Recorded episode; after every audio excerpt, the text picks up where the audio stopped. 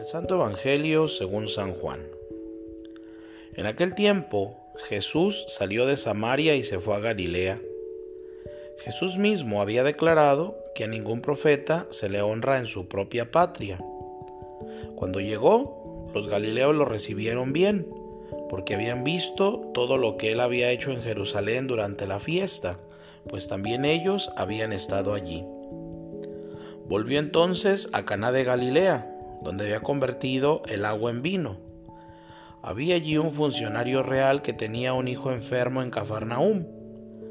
Al oír este que Jesús había venido de Judea a Galilea, fue a verlo y le rogó que fuera a curar a su hijo que estaba muriendo. Jesús le dijo, Si no ven ustedes signos y prodigios, no creen.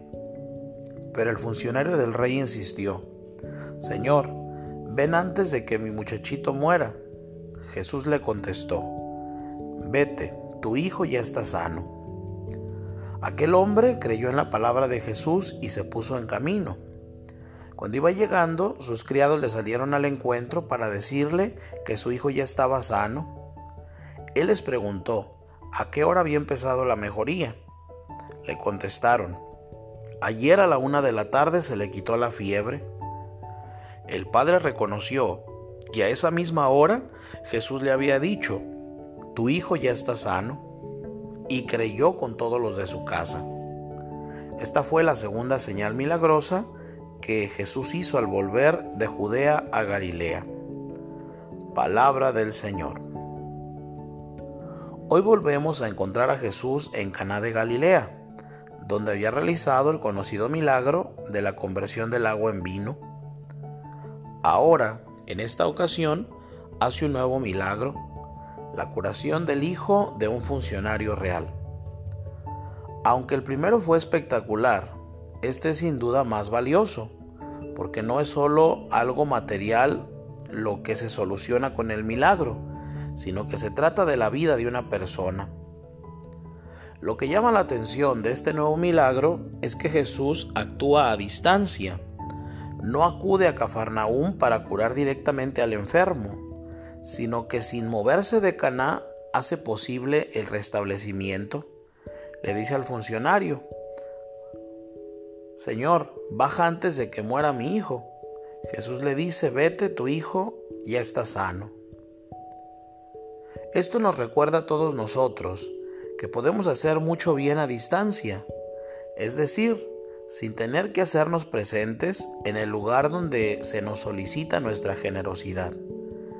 Así, por ejemplo, ayudamos al tercer mundo colaborando económicamente con las misiones o con entidades católicas que están trabajando.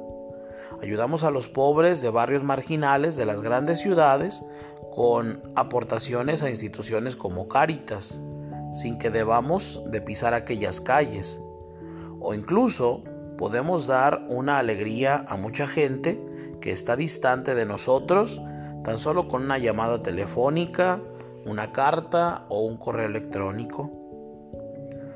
Muchas veces nos excusamos de hacer el bien porque no tenemos posibilidades de hacernos físicamente presentes en los lugares en los que hay necesidades urgentes.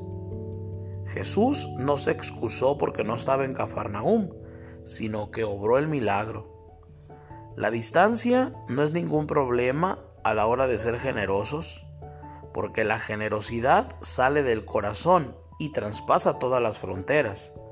Como diría San Agustín, quien tiene caridad en su corazón siempre encuentra alguna cosa para dar. Del Santo Evangelio según San Juan. En aquel tiempo Jesús salió de Samaria y se fue a Galilea. Jesús mismo había declarado que a ningún profeta se le honra en su propia patria. Cuando llegó, los galileos lo recibieron bien, porque habían visto todo lo que él había hecho en Jerusalén durante la fiesta, pues también ellos habían estado allí. Volvió entonces a Caná de Galilea, donde había convertido el agua en vino. Había allí un funcionario real que tenía un hijo enfermo en Cafarnaúm. Al oír este que Jesús había venido de Judea a Galilea, fue a verlo y le rogó que fuera a curar a su hijo que estaba muriendo. Jesús le dijo, Si no ven ustedes signos y prodigios, no creen. Pero el funcionario del rey insistió, Señor, ven antes de que mi muchachito muera. Jesús le contestó, Vete, tu hijo ya está sano. Aquel hombre creyó en la palabra de Jesús y se puso en camino. Cuando iba llegando, sus criados le salieron al encuentro para decirle que su hijo ya estaba sano. Él les preguntó a qué hora había empezado la mejoría. Le contestaron, ayer a la una de la tarde se le quitó la fiebre. El padre reconoció que a esa misma hora Jesús le había dicho, tu hijo ya está sano, y creyó con todos los de su casa. Esta fue la segunda señal milagrosa que Jesús hizo al volver de Judea a Galilea.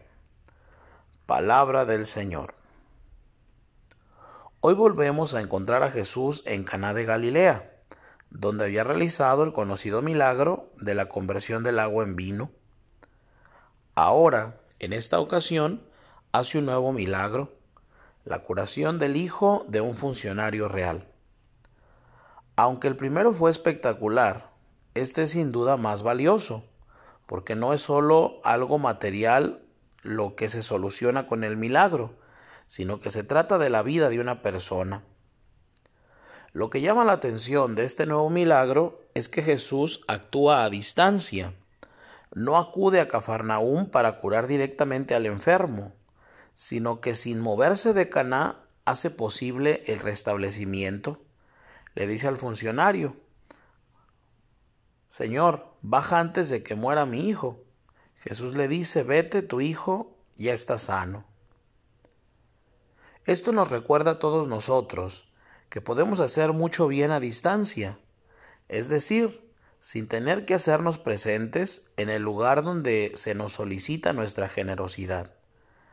Así, por ejemplo, ayudamos al tercer mundo colaborando económicamente con las misiones, o con entidades católicas que están trabajando. Ayudamos a los pobres de barrios marginales de las grandes ciudades con aportaciones a instituciones como Cáritas, sin que debamos de pisar aquellas calles. O incluso podemos dar una alegría a mucha gente que está distante de nosotros tan solo con una llamada telefónica, una carta o un correo electrónico.